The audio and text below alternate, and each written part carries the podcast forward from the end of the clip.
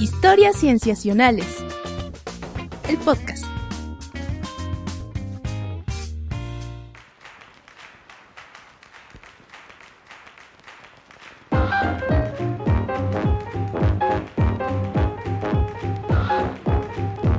Bienvenidos a Historias Cienciacionales. Una vez más estamos grabando para ustedes para platicar lo que más nos inquieta, lo que más nos preocupa, lo que más nos interesa, nos fascina en la ciencia de los últimos días. Estoy muy contento de saludarlos. Mi nombre es Víctor Hernández y en esta ocasión me acompañan mis compañeros Sofía Flores. Hola, Sof. Hola, Vic. Buenas tardes a todos. Bueno, buen día a todos. Y, eh, también está con nosotros Pach, Rodrigo Pacheco. Hola, ¿qué tal? ¿Cómo están todos? Bien. Qué bueno. Oigan, el día de hoy nos, tenemos el gusto de estar acompañados por la doctora Patricia Balvanera, que es investigadora del Instituto de Investigaciones en Ecosistemas y Sustentabilidad del UNAM y es coautora del reporte de la plataforma intergubernamental de, de, este la plataforma intergubernamental de científicos sobre biodiversidad y servicios ecosistémicos del IPBES que recientemente publicó el primer reporte intergubernamental de su tipo y Patricia Balvanera fue coordinadora de uno de los capítulos que habló sobre las causas del cambio en la naturaleza para la evaluación global. ¿Y cómo estás, Patricia? Muchas felicidades no, pues, por este reporte. Gracias, muchas gracias. No, pues muy contenta de estar platicando con ustedes. Muy buenas tardes, con un poquito de calor, por cierto, pero todo muy bien. Uy, sí. Uy, maldita sea, se acerca el verano sigilosamente. Fantástico, estamos encantados de que estés con nosotros, Patricia. Y si les parece bien, pues empezamos, amigos. ¿Cuánto daño están haciendo los humanos al planeta Tierra? Esta es la pregunta clave en un informe de la Plataforma Intergubernamental de Ciencia y Política sobre Biodiversidad y Servicios de Ecosistemas. En los últimos 10 millones de años las especies se habían extinguido de manera tan rápida como está ocurriendo hoy. Se habla incluso de una sexta extinción de masas para que claro ahora. Naciones Unidas hace un llamado a la comunidad internacional en el Día Mundial de la Tierra para proteger a las especies animales. El coral blanco o el ambiente que estamos manejando lo estamos contaminando de una Buenísimo, pues esta primera sección precisamente la vamos a dedicar a el reporte que ya estabas mencionando, Patch, y a preguntarle a Patricia eh, si nos puede, eh, digamos, hacer un resumen de un reporte tan grande, eh, pues es realmente un objetivo que, no perseguimos aquí, ¿no? Nos faltaría el tiempo, pero quizá nos puedas mencionar, Patricia, qué es lo que te gustaría que que la gente que nos esté escuchando supiera principalmente de este reporte. Claro que sí, pues muchas gracias. Mira, lo primero que les quiero decir es, ¿qué es este reporte? Este es un uh -huh. reporte que eh, es análogo a los reportes que ya tienen 30 años saliendo de una plataforma análoga que se llama el IPCC, la Plataforma Intergubernamental de Cambio Climático. Uh -huh. Entonces, eh, desde el 2012 se creó una plataforma ya no centrada en cambio climático, sino en biodiversidad y servicios ecosistémicos, que por sus siglas en inglés se llama el IPBES. Entonces, esta plataforma actualmente cuenta con eh, la, 132 países miembros y estos países van decidiendo qué hay que hacer. Entonces, se han generado evaluaciones sobre polinizadores, por regiones, sobre degradación de tierras, y esta es la primera evaluación global que saca esta plataforma. Hay un antecedente en el 2005 de la evaluación de los ecosistemas del milenio. Esta es la primera de su naturaleza, que en este sentido es muy análoga a la del IPCC porque nos da una perspectiva global. Este es el énfasis. ¿Y qué nos dice esta plataforma, este, este documento? Perdón, un segundito antes. Para generar este documento, eh, entonces la plataforma convoca a científicos de todos los países, eh, los interesados solicitan participar a través de su país, de lo que se llama el punto focal, y entonces con esto eh, se hace una selección y participamos 145 expertos de 50 países. Wow, un panel sabe, internacional completamente. Sí, sí, sí, es muy internacional. O sea, por construcción tiene que haber un 20% de personas de Latinoamérica y el Caribe, 20 personas de África, 20, 20, 20% de personas de África, 20% de el, eh, el este de Asia y, perdón, el este de Europa y Asia Central, 20% del resto de Asia y el Pacífico y 20% de los países más desarrollados. Entonces buscan una equidad de repre- representativa de cada una de estas regiones. Exacto, y, y esto Mm. realmente es un esfuerzo muy importante porque yo tengo desde el 2002 participando en iniciativas eh, internacionales y en pocos foros está tan balanceado la representación.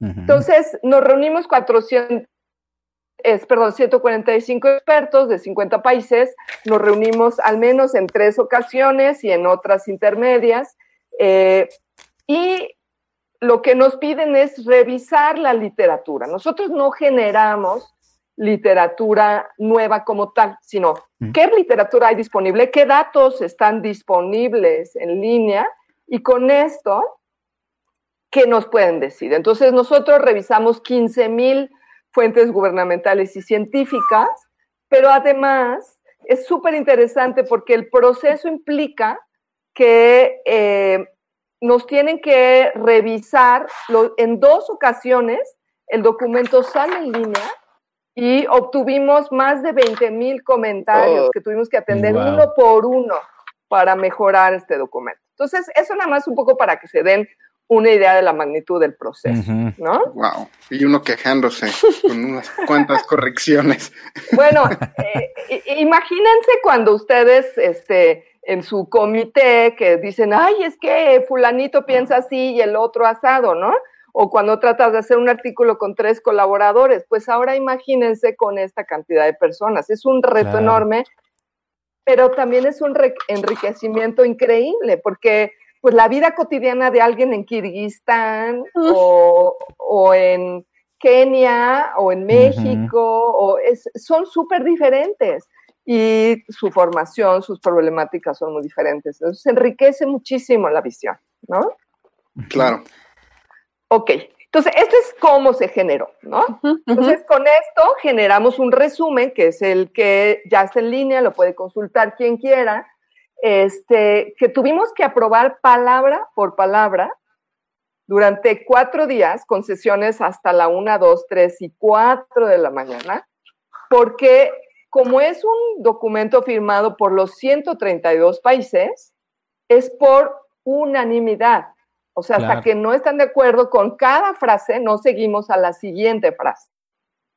Pero tiene el poder de que entonces es muy visible porque esos 132 países no, no, no es un documento normativo, o sea, de con un compromiso vinculante, pero sí ellos dicen sí estamos de acuerdo con lo que dice este documento. Mm. Claro. Ok. Ok, entonces, ¿qué, qué encontramos? Bueno, pues este, pues tampoco como biólogos, pues tampoco es una sorpresa, ¿no? Que encontramos que está espantosa la cosa, ¿no? Que, Ay, sí. O sea, El yo- reporte nos dejó la piel chinita, Patricia. Yo creo que a todos, en lo- los quien sea que lo haya leído en cualquier parte del mundo, no, no pinta nada bien lo que, lo que plantean en este reporte. No, miren, eh, como dices, es súper difícil eh, em, dar una idea. Las palabras se manejan que si hay un millón de especies en peligro de extinción. Eh, son, son mensajes, digamos, que tienen un sentido de tratar de entender la magnitud de este eh, millón de especies. ¿Cuáles son las especies más amenazadas? Bueno, pues a quien le está yendo horrible son a los corales. Muy bueno. Esos les está horripilante. A los anfibios está horrible también, ¿no? Eh, bueno, ya sabemos que a los mamíferos grandes, los insectos no les va todavía tan mal, pero están declinando, ¿no? Y Claro. Eh, sí, yo creo que eso es, digamos, el mensaje así más rápido. Eh, básicamente los impactos son pues en la tierra, en los cuerpos de agua continentales, en el mar, en todos lados. Pero antes de pensar en las razones, déjenme les cuento, bueno, ¿y eso qué? A mí qué como ser humano que pase a, no como biólogo que decimos, ay, pobrecito bicho, sino como gente normal, ¿eso a mí qué, no? Claro. Claro. Bueno, pues eso a mí que es súper importante porque no nos damos cuenta que todas las mañanas cuando desayunamos nuestro cafecito, el café es biodiversidad. Cuando nos Mm. echamos una tortillita, pues la tortilla es biodiversidad, ¿no? Cuando este, los respiramos aire, pues ¿quién echó ese CO2 a la atmósfera? Pues las algas y las plantas. Cuando Ujú. tenemos agua limpia, ¿quién se encargó que estuviera limpia? Pues los, Sí, los árboles bosques, los riparios, árboles. los bosques, los bichos que viven en el agua. Cu- Cuando este, regula la regulación de plagas, bueno, les echamos miles de micro, de, de insecticidas a los este, campos agrícolas, pero juega un papel súper importante, por ejemplo, los anfibios. La- en México, la gente en los pueblos les da susto las ranas, las víboras, etcétera, las lagartijas, y sin embargo son importantísimas para regular, por ejemplo, los vectores ahorita de este, las enfermedades como el chikungunya y la malaria, ¿no? Además de que, pues, o sea, todos sabemos y todos hemos experimentado que cuando estamos eh, muy tensos o muy cansados, nos vamos a caminar un día al bosque, nos sentamos junto al, la- al lago o tenemos la posibilidad de irnos a la playa, uff, como que llegamos diferentes, ¿no? También la, la biodiversidad nos, nos llena de formas muy distintas y claro, son nuestro patrimonio cultural y demás, ¿no? Ujú. Claro, muchas veces olvidamos que queremos ir al Caribe no por los restaurantes o los grandes hoteles que hay ahí, sino por las bellas playas, los arrecifes, las selvas que hay ahí, que, que nos traen pues esta felicidad, este asombro, esta diversión, descanso, en fin, como bien mencionas, un sinfín de beneficios. Exacto. Entonces vamos justo, ahí va yo, vamos a los corales del Caribe, por decir algo. Estos corales dijimos que son los que más rápidamente están siendo impactados y bueno, hay miles de otros impactos, pero me voy a centrar a nivel de especie Ujú. y que los corales están desapareciendo. Hemos visto muchas noticias que ¿qué les pasa? Los corales son sensibles a los cinco factores directos de cambio más fuertes. Uno, este, a nivel global, a nivel terrestre, el cambio de suelo, es- uso de suelo es más importante en los ambientes marinos, es este, la extracción. Entonces, en caso de los corales, pues vamos y sacamos cualquier cantidad de mm, estrellas de mar y no sé qué para comercializar, ¿no? Eh, Sí. También los, los cambios de uso de suelo, o sea, los corales en Cozumel, por ejemplo, pues los destruimos para que pase el gran traza, ¿no? El, el crucero y me deje más lana. Este, eh, de ahí le sigue en orden, a ver, déjenme nada más irme bien en orden cuáles son los más importantes. En el mar, estoy en el mar, entonces en el mar primero es la explotación. Entonces, bueno, pescamos como enloquecidos y nos estamos acabando toda la cadena trófica. De ahí sigue el cambio de uso de suelo, que estamos haciendo un puerto para que entre el buque a Cozumel. El cambio climático, eso es, hemos escuchado como, por ejemplo, el año pasado, que aumentaron las temperaturas, eh, se murió una tercera parte de los arrecifes de, de la gran barrera de coral. Porque Claro, en, en Australia por en el Australia, calentamiento. Porque cuando hay demasiado calor, pues ya, o sea, simplemente no se sale el bicho que vive dentro del coral. Y el último es la contaminación, pues es que le, echamos cualquier cantidad de bolsas de plástico, desechos industriales, desechos domésticos, lo que ustedes quieran al mar y bueno, ya todo el día, todos los días vemos en la tele las fotos de la pobre ballena llena de un motor, ¿no? En la panza trae motor, trae plástico, trae lo que sea. Entonces, estos corales, al igual que el resto de la, de la vida marina, está sujeto a todas estas presiones y bueno, a la vida terrestre, pero pensemos este vínculo con nosotros. Estos arrecifes coralinos son importantísimos para la pesca artesanal. A nivel global hay, creo que del orden de 80 millones de personas que viven de la pesca artesanal. Entonces, si nos echamos estos corales y la gente vive cotidianamente esto, es un problema. Pero no solo eso, pues, ay, yo en la Ciudad de México, pues a mí qué, ¿no? O en Morelia. Sí, pero resulta que si, por cierto, todavía no eres vegano, que ya todo el mundo es vegano, pero supongamos que todavía no eres vegano, este, y comes pescado, resulta que toda una gran parte de las especies comerciales que se pescan en los mares, sus etapas tempranos utilizan los corales como guardería. Entonces, si desaparecen los corales, también va a desaparecer la vida marina. Claro. ¿No? Además de que si se mueren estos corales, entonces hay un montón de efectos de retroalimentación que van a exacerbar el cambio climático y va a haber un montón de problemas, ¿no? Entonces, eh, el, el informe nos dice, bueno, estamos muy mal, ¿qué consecuencias tiene para mí? Pero también empieza a explorar y cuáles son como que las causas de fondo, ¿por qué estamos tan mal? Entonces, si nosotros pensamos a nivel de fondo planetario, ojo que el énfasis aquí es el planeta, no el país, mm.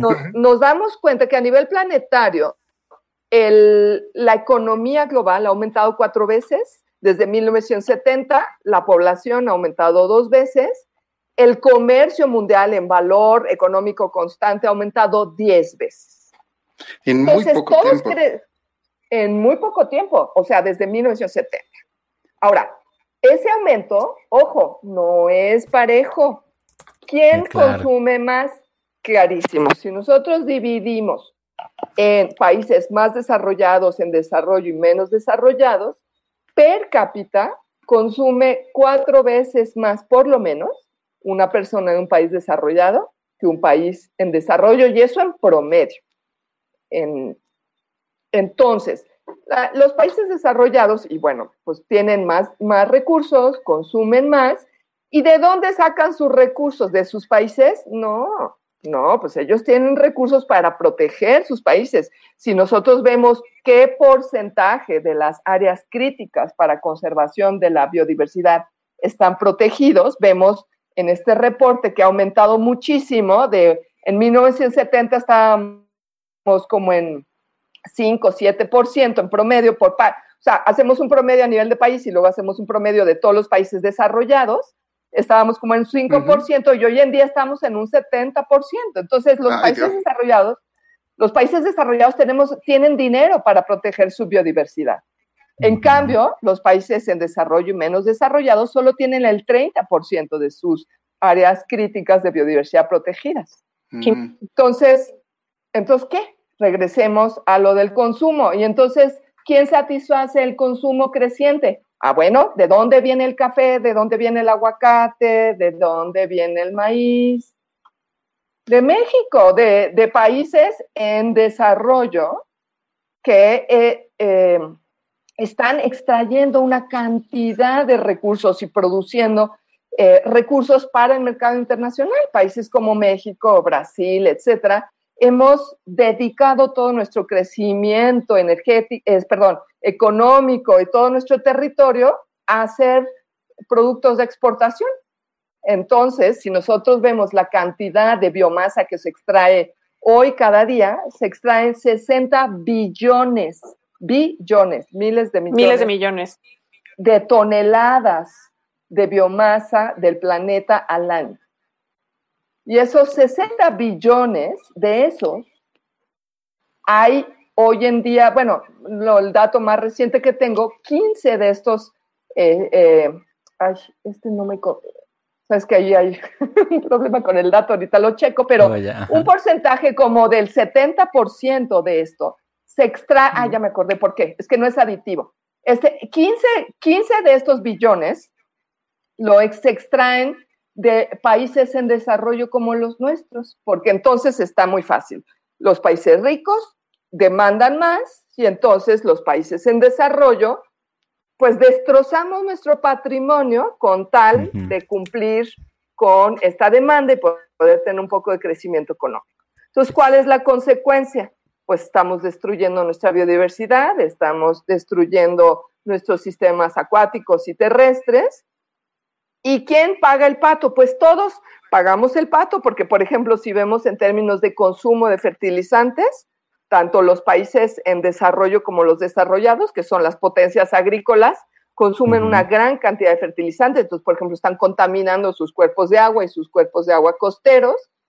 Eh, pero si vemos eh, quiénes son los más vulnerables a estos impactos, pues son la gente rural, la gente más pobre, que su vida cotidiana depende del río, que hoy en día está contaminado, del arrecife de coral, que ya se murió, o de, este, no sé, el bosque, que ya no está, mm. ¿no? Oye, Patricia, a mí Entonces, esta... ¿Sí? Sí, Ah, Por favor, por favor, acaba. dime, dime. No, Bueno, tú, tú primero. Te iba a decir justamente que este aspecto em, social del reporte me parece muy importante porque, claro, una parte es la de la biodiversidad, pero también el nombre de la plataforma lleva el de servicios ecosistémicos, que es lo que nos estás contando, todo aquello que la naturaleza y la biodiversidad nos puede brindar, pero también me pareció muy notable cómo el reporte hace énfasis en, en muchos aspectos eh, que son problemas sociales como tal, ¿no? Como este de las desigualdades, tanto acceso a recursos como a las vulnerabilidades por las crisis ambientales, pero también al papel que pueden jugar em, las comunidades locales y los pueblos indígenas, ¿no? En este manejo de, de la biodiversidad. Totalmente. Ese es un punto súper importante. Muchas gracias porque justo iba yo para allá. Entonces, ya dijimos, ok, estamos súper mal, entendemos que hay desigualdades en responsabilidades en términos de quién consume más, Ujú. pero también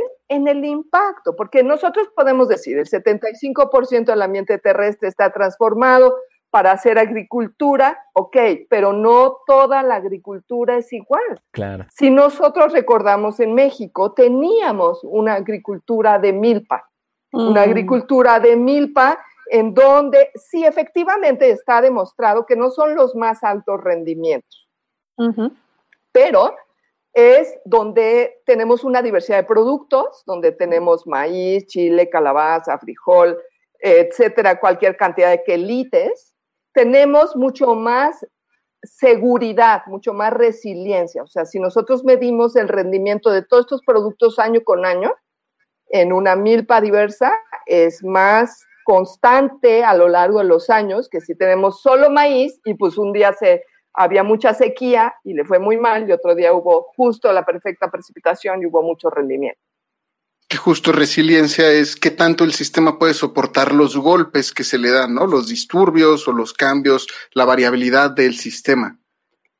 Exacto, entonces una milpa es un sistema que es resiliente, es decir, que, que está hecho, de hecho nuestros, eh, antes, digamos, grupos indígenas que est- este- en México se enfrentaban a años secos, años lluviosos, etcétera, claro, no tan fuerte como ahora con el cambio climático, que viene mucho más fuerte, y diseñaron estos sistemas súper diversos en donde ahorita los datos del informe muestran que en estos territorios este, dominados o por comunidades indígenas o por comunidades locales que saben mucho sobre sus recursos, eh, se está, la velocidad a la que está perdiendo la biodiversidad es menor, eh, la, la cantidad de alimentos que producen los pequeños productores es hasta, cubre el 30% de la superficie agrícola del planeta, o sea, productores que tienen parcelas de menos de 10 hectáreas y que contribuye con el 30%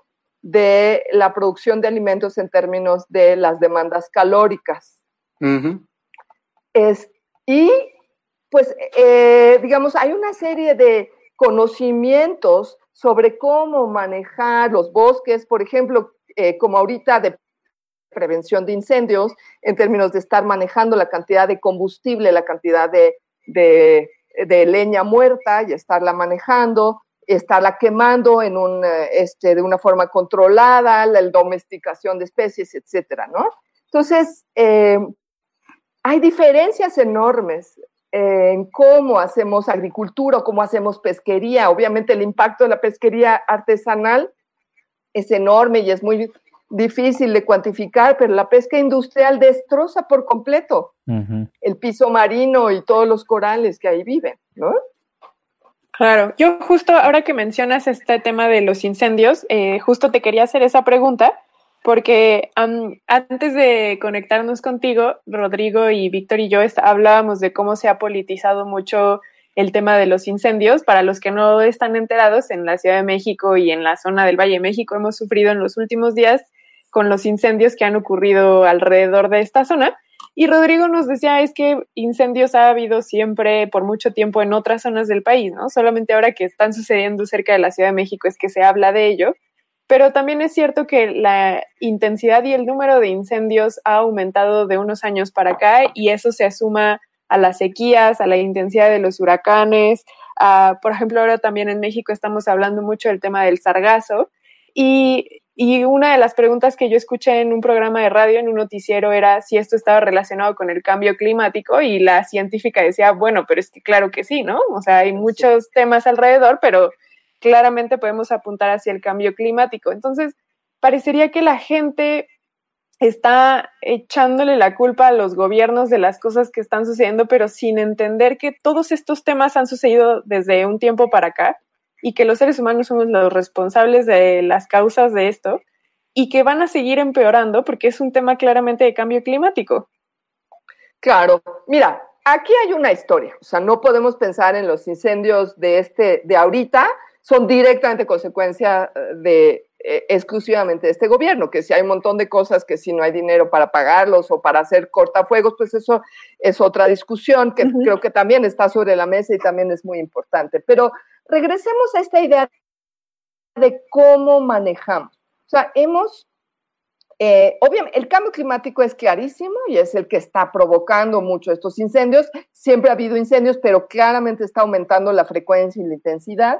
Pero también viene muy de la mano del hecho de que tenemos, pues seguramente por lo menos desde los 70, si no es que antes, por lo menos en México y en muchos otros países, hemos dejado todas estas formas de manejar nuestros bosques, nuestros campos agrícolas, de una forma más sustentable. Mm. En una forma en donde extraemos, pero también controlamos la cantidad de leña muerta, pero también eh, estamos asegurando que se regenere eh, la capacidad del suelo, estamos permitiendo que llegue suficiente agua, etcétera, ¿no? Ahorita ya nos rebasa la crisis y eso nos lleva a entonces qué, ¿no? Porque bueno, obviamente que nos deprime a todos y ya nos angustia, pero ¿qué podemos hacer? Y el informe también tiene una propuesta muy interesante que dice, bueno, ¿qué podemos hacer? Lo primero, tenemos que encontrar estos puntos como de apalancamiento, como si estuviéramos ¿no? haciendo, eh, identificando qué cosas, qué cambios pequeños pueden tener grandes impactos. Claro. si nos vamos a la raíz, la raíz de todo esto es que nos hemos comprado la idea de que para ser feliz necesito más. Mm. Mm. Y entonces eso quiere decir que necesito consumir más o necesito producir más aguacate para tener más ingreso o necesito, ¿no? Y a nivel global es una historia y en México nos la hemos comprado muy claramente porque nuestro desarrollo ha sido crecer, crecer por exportar más y entonces mejor exportar jitomates que tener milpa, ¿no? Y como individuos, claro, pues es que eso es, a algunos les conviene, pero a otros pues no tienen ni suficiente para comer. Y eso sabemos que a nivel global todavía el 10% de la población sufre problemas de eh, inseguridad alimentaria, igual que en nuestro país, no me conozco exactamente las cifras ahorita de memoria, ¿no? Entonces, tenemos que ir a la raíz de los valores, que tienen que ver con qué quiero de mi vida y qué necesito para, para sacar adelante. Y con esto cambiar entonces los factores que determinan cómo se organiza la sociedad, etcétera. En México, por ejemplo, hay un montón de estrategias súper interesantes de cómo incorporar la biodiversidad a la agricultura, a la forestería, al turismo, a la pesquería. Entonces, podemos cambiar la forma en que llevamos a cabo nuestras actividades productivas, lo cual va a tener impactos enormes sobre el cambio de suelo, la forma, cuánto se explota, el cambio, el cambio climático, la contaminación o las especies invasoras de las que no se me habían olvidado, pero que en el mar y en el tierra son impresionantes, ¿no? Entonces, este, podemos hacer todos estos cambios y concretamente, claro, a los gobiernos les toca eh, tener muy claro que ya el mundo de hoy es muy diferente que en los 70 y que ahora tenemos que estar preparados a esta crisis de biodiversidad, al cambio climático y que es urgentísimo pensar cómo manejar nuestros recursos ya deteriorados. Este, dos, las inequidades, o sea, tenemos los ricos son cada vez más ricos y los que pobres les va cada vez peor. Entonces, necesitamos tener mecanismos para compensar estas inequidades y para desarrollar mecanismos de toma de decisión mucho más respetuosos de las necesidades de todos los actores, ¿no? Eh, tres, en los negocios, en todas, podemos pensar en las grandes transnacionales o podemos pensar en el changarrito de la esquina. Tenemos que pensar cómo mejorar nuestra cadena de producción. ¿Por qué el señor de los tacos de la esquina me sirve los tacos en un plato de plástico forrado en una bolsa, de plástico. ¿Por qué? Pues porque le sale más barato que lavarlo. le da flojera lavarlo y entonces tira la basura. Entonces, hoy en día hay cualquier cantidad de incentivos para generar más basura, generar más consumo y no me hago responsable de la bolsa que estoy poniendo para no lavar el taco, ¿no? Y si te doy otro taco, te pongo otra bolsa. Claro. Y, con estas acciones nos pintas, eh, Patricia, un, distintas escalas de lo que de lo que se puede hacer, porque el reporte indica que se requieren, como bien dices, cambios transformativos tanto a nivel social, económico, en lo político, en lo tecnológico, pero todas estas partes, como bien dices, sí tiene que haber un, los, las gran, los, los grandes responsables, las grandes potencias que contaminan más y que explotan el pequeño, el taquero y los, los gobiernos que no promueven, eh, incluso las sociedades que no promueven una, este, digo, como bien dices, que te den tu taco en un plato para que se lave y no nada más de un plástico de primer uso, ¿no? Y, y con este, y, el escenario también termina eh, diciendo que ustedes proyectan una serie de escenarios hacia el futuro como bien lo hace o como bien lo venía haciendo, como, como comenzamos en el principio, el IPCC, el Panel Intergubernamental de Cambio Climático. Y ustedes también hacen una serie de escenarios hacia el futuro con, con el tema de la biodiversidad e indican que ninguno de estos escenarios eh, es positivo. O sea, que cualquiera de estos escenarios va a seguir degradándose, incluso hasta pasando el 2050, eh, la biodiversidad y los patrones que estamos viviendo ahorita. Eh, es, es, es este, ¿cómo, cómo ven estos escenarios? Ya, ya no estamos pensando siquiera en eh, evitar el cambio climático. Ahora lo que se está planteando es justo construir resiliencia para poder o adaptarnos a este nuevo mundo que hemos creado. Exacto. Pues mira, hay, hay dilemas muy complejos. Por ejemplo, para el cambio climático, parece que todo el mundo propone, ay, pues lo que necesitamos son plantaciones de árboles que crezcan rapidísimo.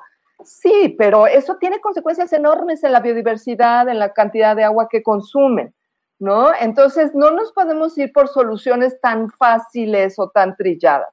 Lo que sí muestra el análisis de escenarios es que si nos vamos por un escenario que se llama el, el optimismo económico, que es como estamos, de que lo importante es crecer, y que el desarrollo económico es importante, ese es el peor de los escenarios. El que está más o menos dependiendo de las regiones es de donde las regiones compiten, claro, porque pues, las regiones que están bien, pues no les va a ir tan mal y las regiones que están mal les va a ir muy mal, ¿no?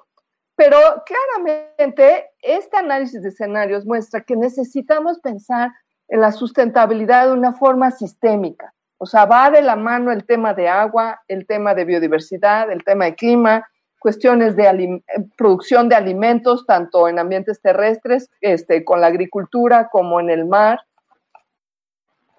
Entonces, justamente es el análisis de estos escenarios que indica que hay que hacer una transformación radical, porque si cualquiera de estos le sigue la tendencia, no nos dan el número de años para atenderlo. Y esta transformación radical, pues, se siente en muchos de, los chicos que les decía yo, por ejemplo, que muchos ya están súper conscientes de qué comen y hay muchos chicos veganos que tienen muchas ventajas, nada más aguas de cuídense bien y tener suficientes vitaminas y proteínas, pero es, nos lleva un, hay, hay un movimiento enorme de muchos jóvenes que dicen, oigan, hagámonos conscientes de cuál es el mundo del futuro, con, pongamos mucho más atención en qué comemos.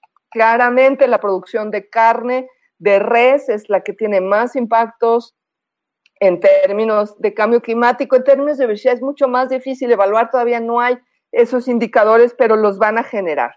Eh, cuestión de, ya dijimos, los plásticos. En, en nuestra cultura mexicana y muchos países en desarrollo se nos hace súper fácil el tema de los plásticos y los tiramos como locos. Cuestión de concientizarnos, llevarnos nuestra bolsita, no pedir el, el, este, el sobrecito, pero pensemos también en tratar de estar mucho más pendientes y en México no tenemos tantas opciones porque no tenemos, muchos no tenemos el poder adquisitivo de, de estar escogiendo opciones y no tenemos, y tampoco hay la cultura de ver qué hay en cada uno de, las, eh, de lo que estamos comiendo. Pero miren, por ejemplo, tilapia. Tilapia es una especie prácticamente invasora que acaba con toda la biodiversidad donde esté. Entonces, si, pueden escoger entre tilapia y este, la, eh, es que el problema es que no hay, ¿verdad? Pero incluso la trucha ese, también tiene, o sea, tendría que ser una producción muy artesanal, que tú sabes que no le meten este, antibióticos, etcétera, y que es una trucha local que no se escapa.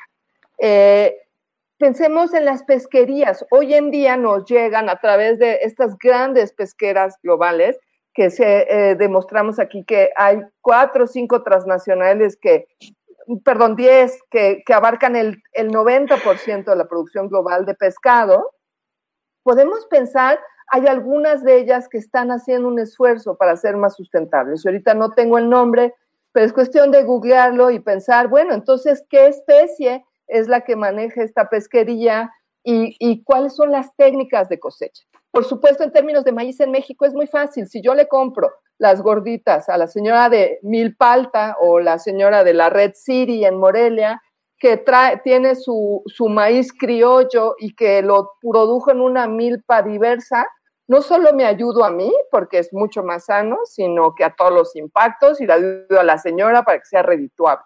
Entonces, podemos identificar estos nichos en donde podemos tener otras decisiones de qué tipos de alimentos comprar, qué fuentes energéticas utilizar, por supuesto, además de la presión. O sea, no hay de otra más que nos toca hacer presión a todos los niveles, hacer conciencia y que todos entendamos. O sea, hay un mensaje muy importante.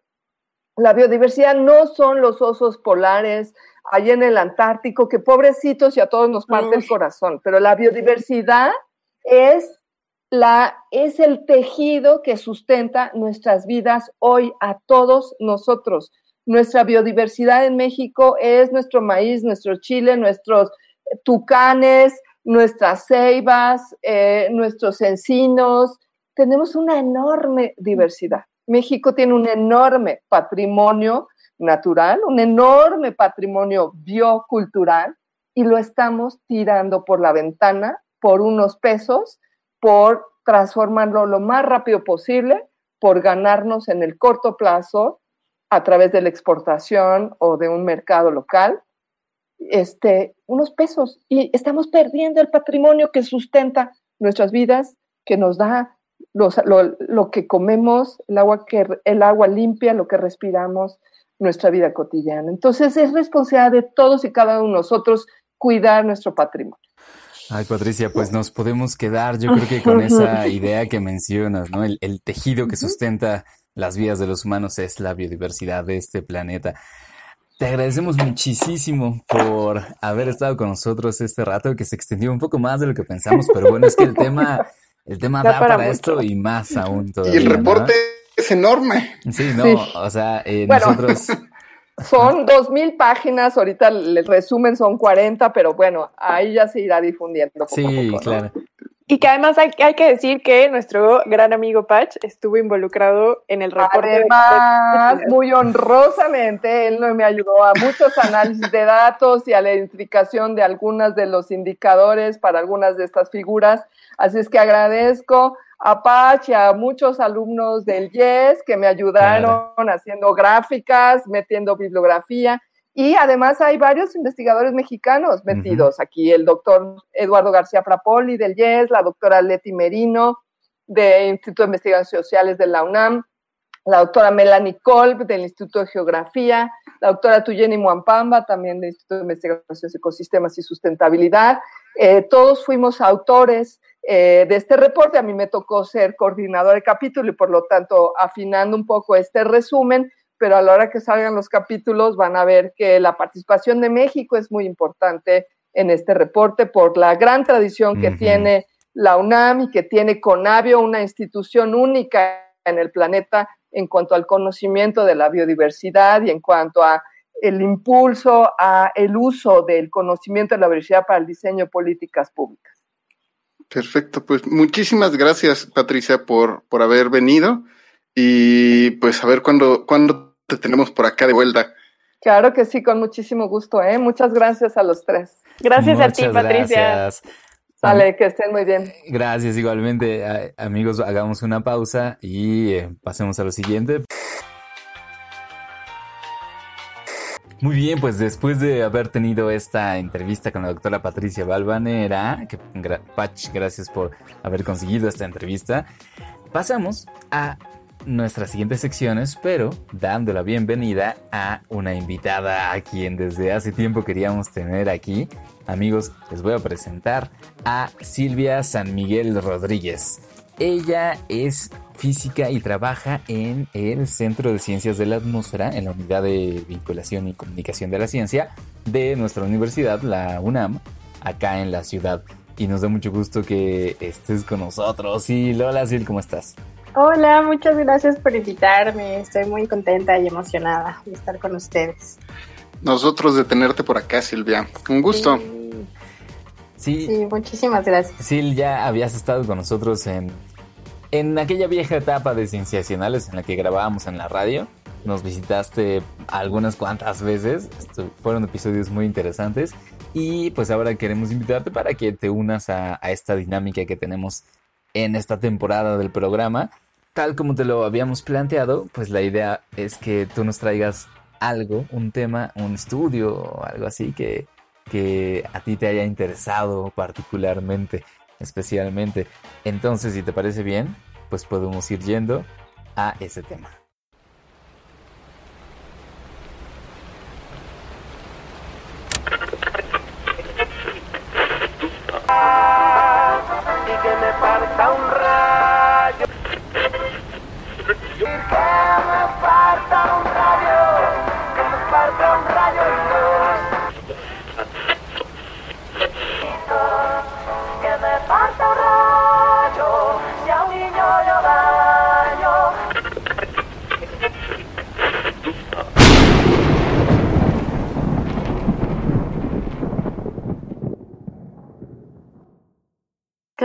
Claro que sí, Vic. Pues muchísimas gracias. Yo en esta ocasión elegí un artículo que a mí me parece sumamente interesante, este, porque intersecta, eh, digamos, la parte social con la parte científica. Sí. ¿No?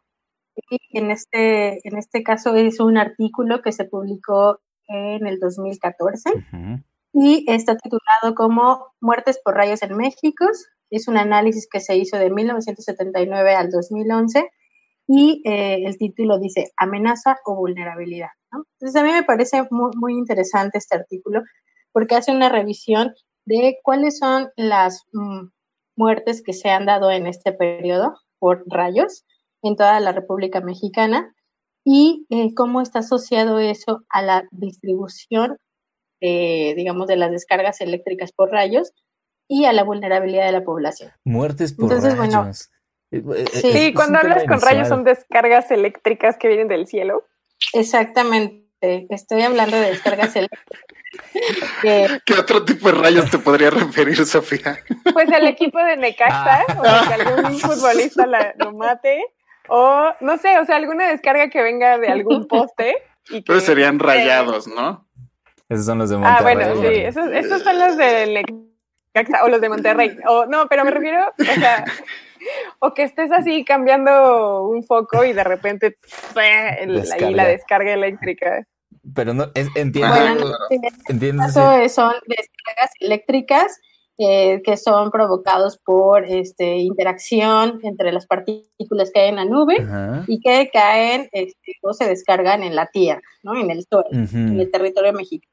Eso me estoy refiriendo. Ya, claro. no, digo, nos, nos resultaba inusual porque justamente, o sea, que le caiga un rayo a una persona, nosotros de pronto lo entendemos como una coincidencia eh, asombrosa que pasa una vez cada no sé cuánto, pero hay es un estudio científico, o sea, el estudio que nos traes es un estudio al respecto de, de pues, de ese tema que podría ser una que podría parecernos una cosa muy inusual. Entonces está, está padrísimo, ¿no? y por eso saltamos, creo. Uno pensaría que le caen rayos a las personas que dicen que me pasa un rayo si no es verdad y toma.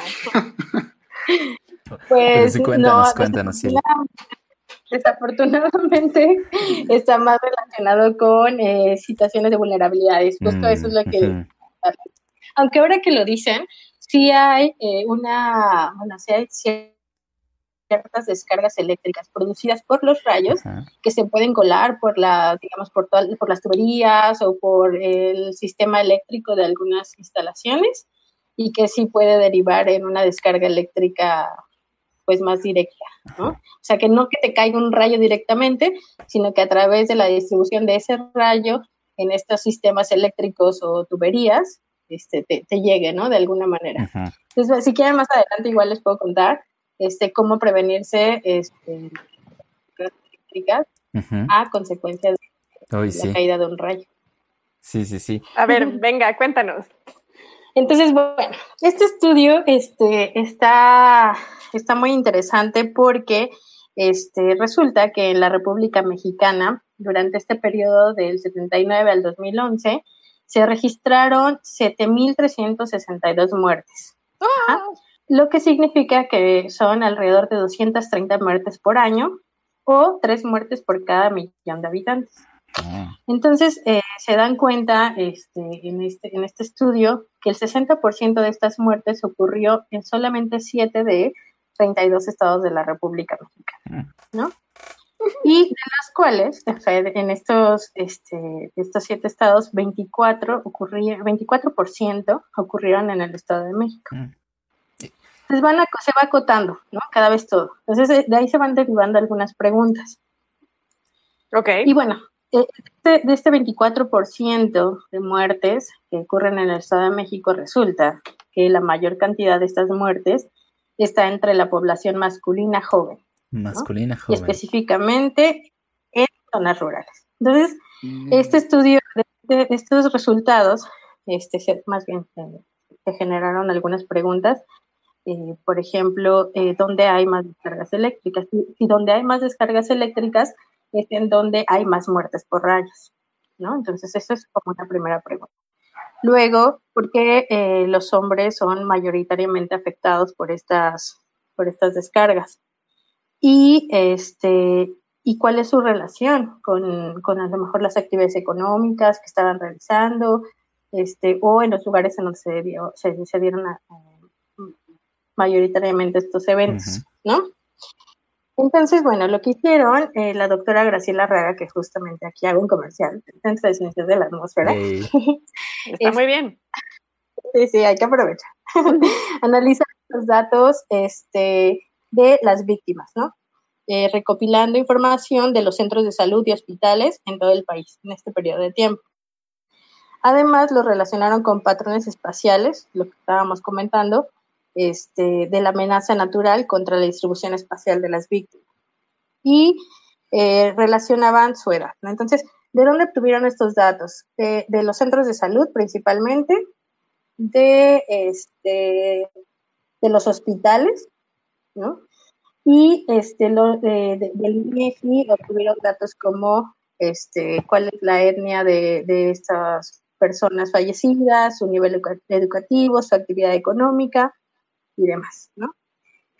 Entonces, este, eh, bueno, y la distribución de descargas eléctricas en el país lo obtuvieron mediante base de datos, este, una base de datos que se llama World, Worldwide Lighting y unos datos satelitales, ¿no?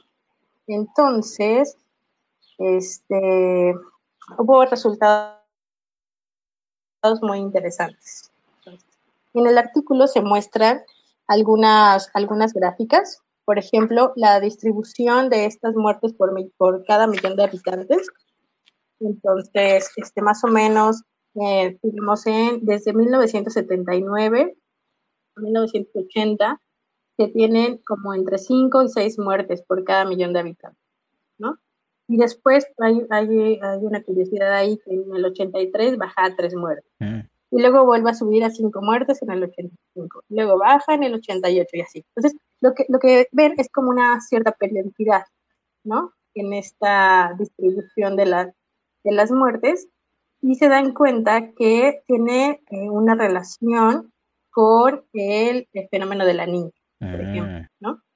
Que eh, hay una variabilidad interanual, digamos, este, climática, que tiene alguna relación con la, las descargas eléctricas, ¿no? Sobre todo en verano, que es la época de lluvia.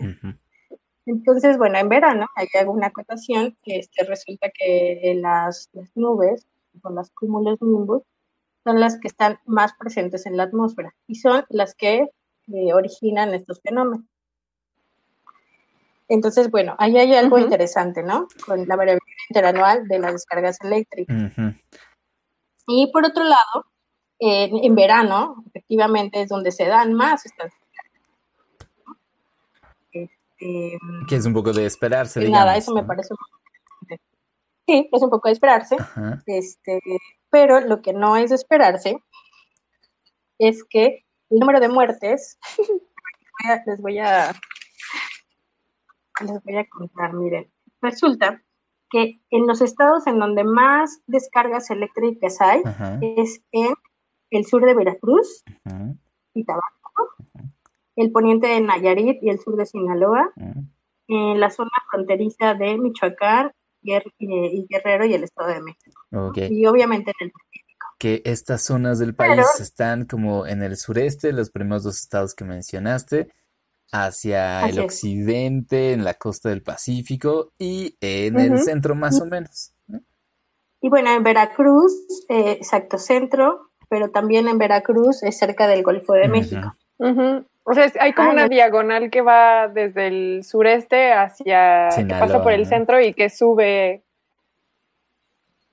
Así es. Eh, no es como tal una diagonal, o sea, imagínense este, una distribución en las costas del Pacífico, donde está más concentrado, este, digamos, en Guerrero. Ajá. En el centro hay como otra distribución bastante clara eh, en, la frontera entre Michoacán, Guerrero y el Estado de México. Ajá y en la zona este, de el sur de Veracruz, Ajá, y casi que llega a Tabasco. ¿Y qué será que Así más o menos es la distribución? También es ahí donde, donde llueve más, donde hay más concentración de nubes. Pues eh, tiene alguna relación con eh, que este, está la vertiente eh, del Golfo de México, que está la Sierra Madre Oriental y la, la Sierra Madre Occidental, ¿no? Entonces, pues en las sierras sí hay más este, probabilidad de formación de nubes. Mm. Entonces, bueno, lo que no es de esperarse es que en donde hay más descargas eléctricas, no hay mayor número de muertes. ¿Qué? Sí, eso, eso es lo que me sorprende de este estudio y me encanta, porque resulta que en donde hay mayor número de muertes es en Michoacán y el Estado de México. Este ¿Y a qué se debe? Bueno, pues las investigadoras lo que hicieron fue un análisis de este, bueno, de estos datos que recopilaron de, las, de los hospitales y de los centros de salud. Y resulta que encontraron una correlación con eh, las actividades económicas, con, este, por ejemplo, este, que la mayor parte de, las personas eh, que murieron están Miren, déjenme ver exactamente. Ay, no tengo su edad exactamente. Bueno, sí, perdón. Tienen entre 15 y 19 años. Mm. Uf, ya nos salvamos. Ah. y más, más tú, Sofía, porque eres mujer. Tienen más probabilidad este, los de hombres. Sobrevivir. El 85%, entre el 80 y el 85% de las fueron hombres. Pero eso es raro, ¿no? Sí, eso es muy curioso. Por la cantidad de grasa que hay en su cuerpo. Ay, no sé. no, pues resulta que principalmente tiene que ver con las actividades que realizan al aire libre. Entonces es una cuestión de género. Y es por ah. eso que, me gusta eh, mucho este estudio porque hace este, un análisis de este, por ejemplo, los niños eh, suelen eh, jugar fútbol. Entonces, ante el desconocimiento del peligro que corren, pues salen a jugar durante las tormentas eléctricas mm. y no se protegen.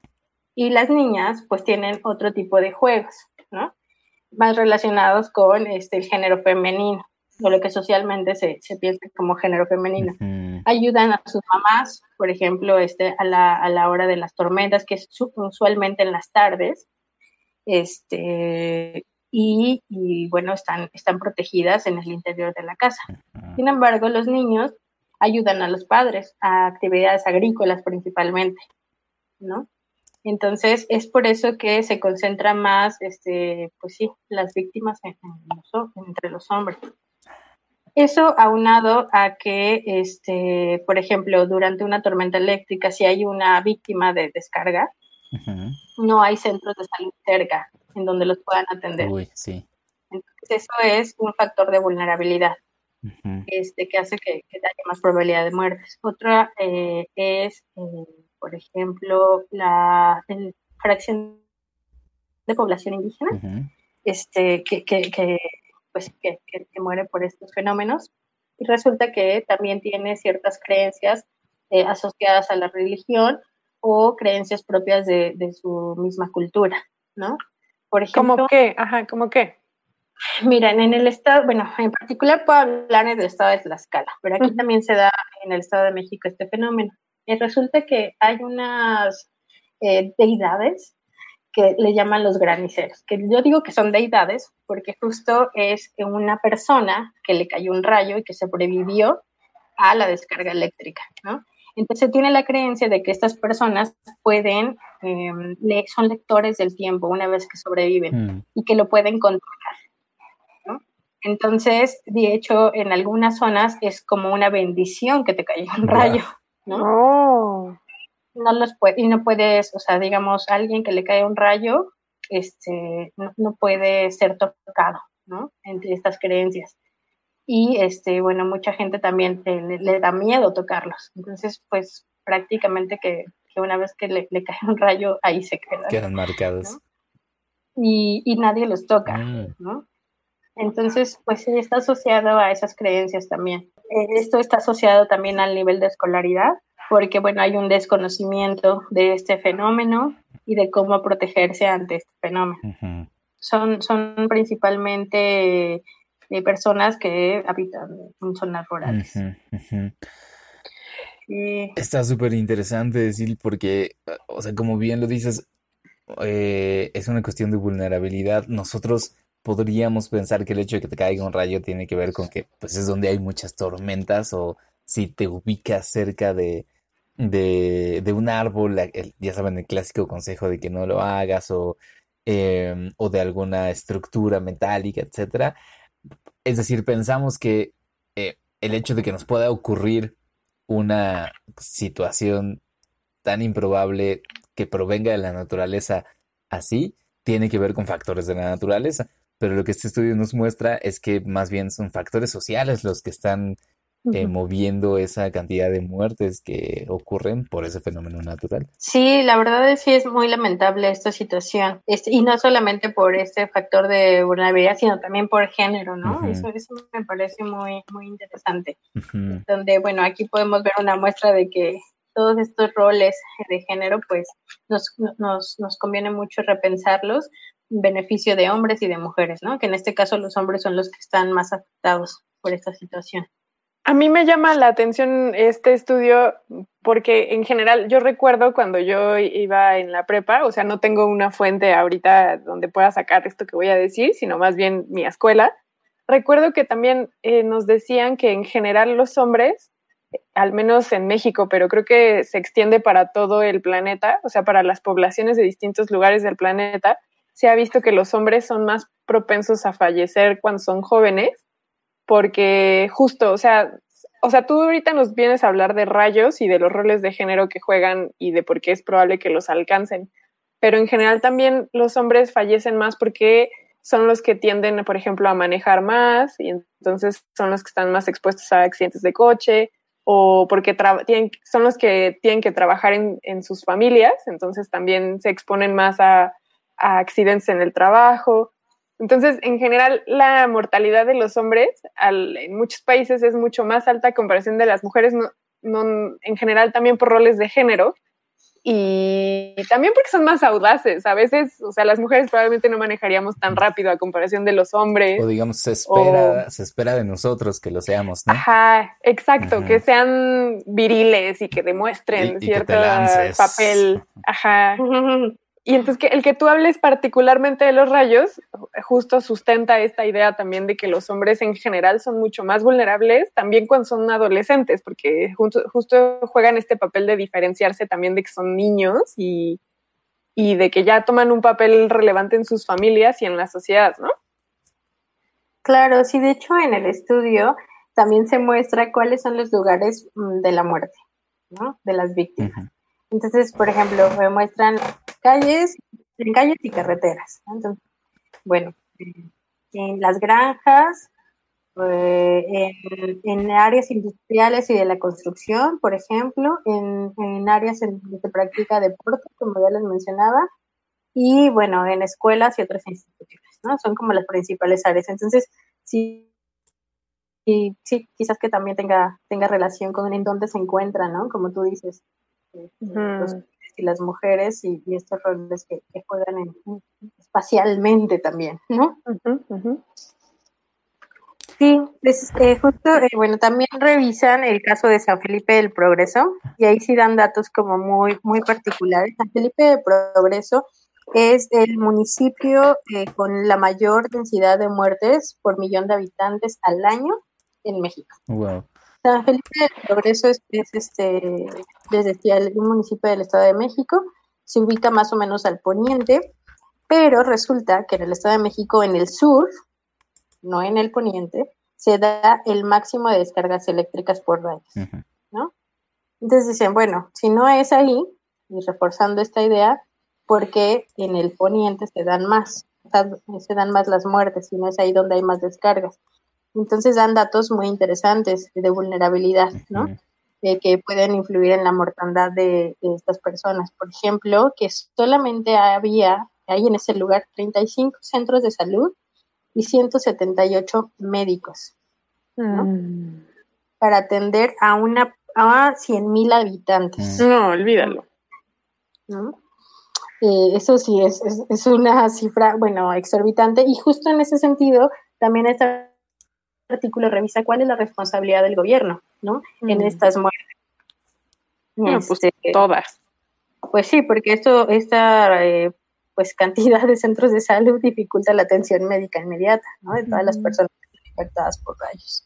Y también el desconocimiento, o sea, el que la gente no sepa eso, como decía Vic, ¿no? Que si te pones abajo de un árbol tienes una probabilidad mucho más grande de ser alcanzado yo me acuerdo, por ejemplo, cuando yo eh, practiqué un tiempo clavados ahí en Ciudad Universitaria, que es una alberca olímpica al aire libre, eh, cuando era época de lluvias y ya se acercaba una tormenta, nos hacían salirnos de la alberca y se suspendían actividades. Y yo no entendía por qué hacían eso si la, el edificio de enfrente, que es la Facultad de Ingeniería, tiene un pararrayos. Y yo, yo no entendía porque yo decía, pues si ya el pararrayos nos va a salvar, ¿no? Que tiene que nos caiga aquí si estamos nosotros en el agua? Pero pues también, eso yo no lo sabía y eso, a pesar de que yo sí tenía mi formación hasta ese momento que era de, de secundaria, pues que en un cuerpo de agua eres mucho más propenso a que te caiga un rayo. Sí, de hecho, este estudio eh, es muy interesante también porque resulta que cuando hay una descarga eléctrica por rayo, eh, la, la, de, la, ah, la electricidad se distribuye este, no solamente a quien le cayó el rayo, por ejemplo, si están jugando en, medio de la lluvia, ¿no? Este, mujeres, le cae el rayo a uno, toda la descarga eléctrica se distribuye a lo largo de todo el piso, ¿no? Porque todos, o sea, está, está mojado. Entonces, no solamente en una, en una descarga, no solamente puede morir a la persona a la que le cae, sino todos los que están a su alrededor.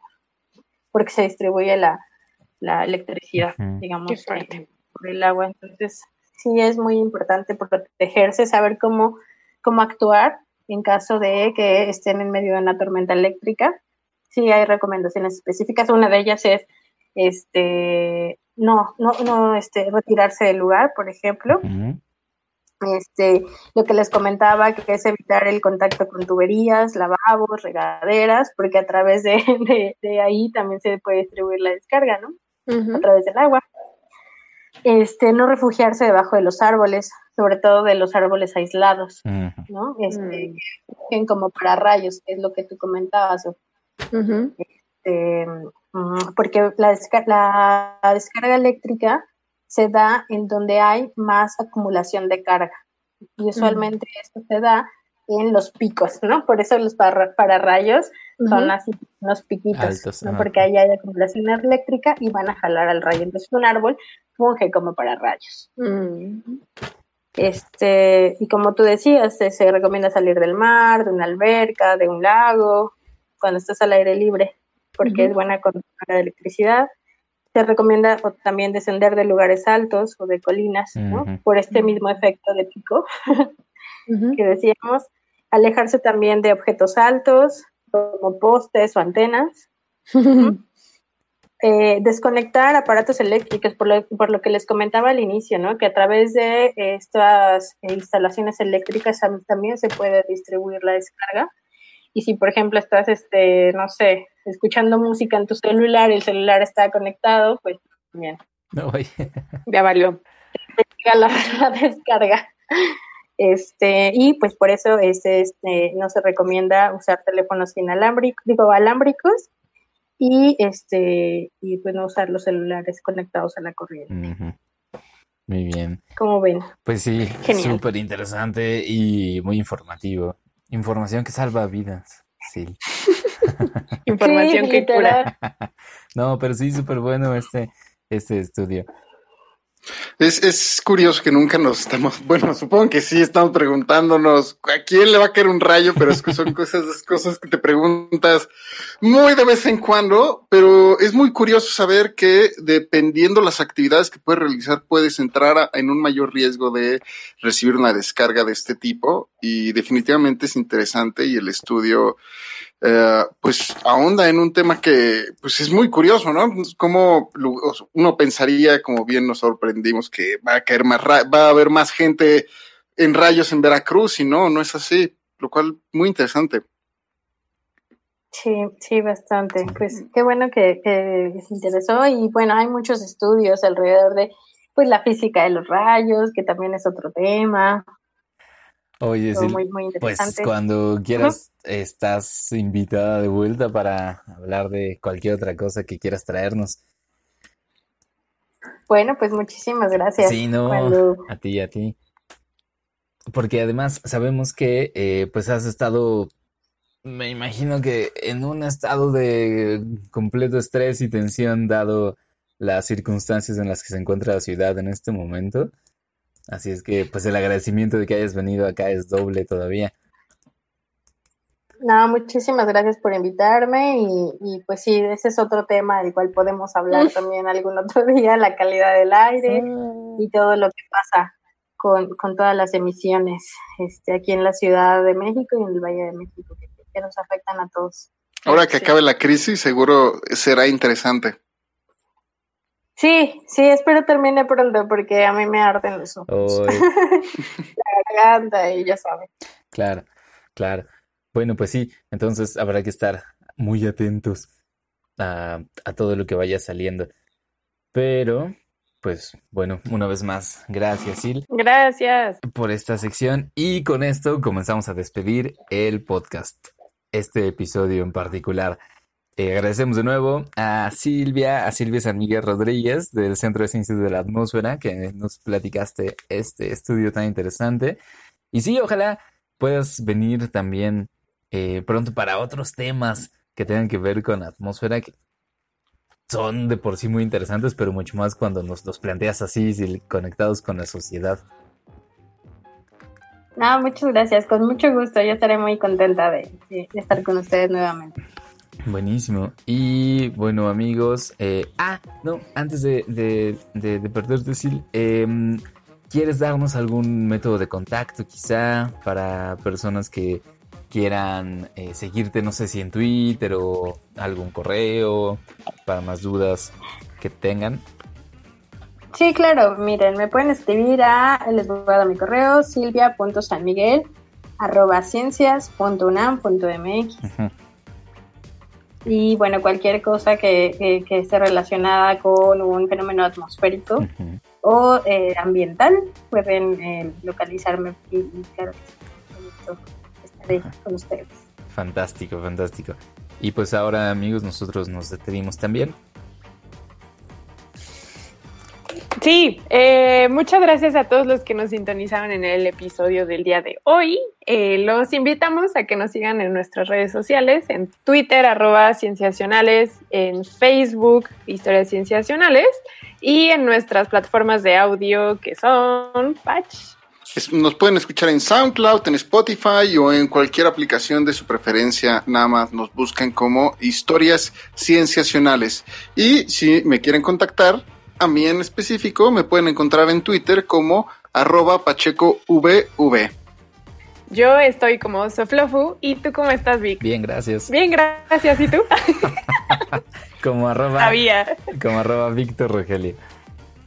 Perfecto. ahí lo tenemos. Bueno, entonces. Pues un gusto. Y no nos despedimos, no sin antes agradecer también a la doctora Patricia Balvanera que nos acompañó muy amablemente a explicarnos el reporte del IPBES.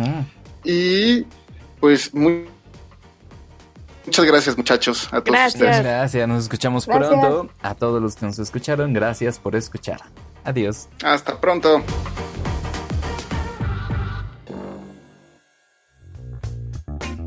Esto fue Historias Cienciacionales, el podcast.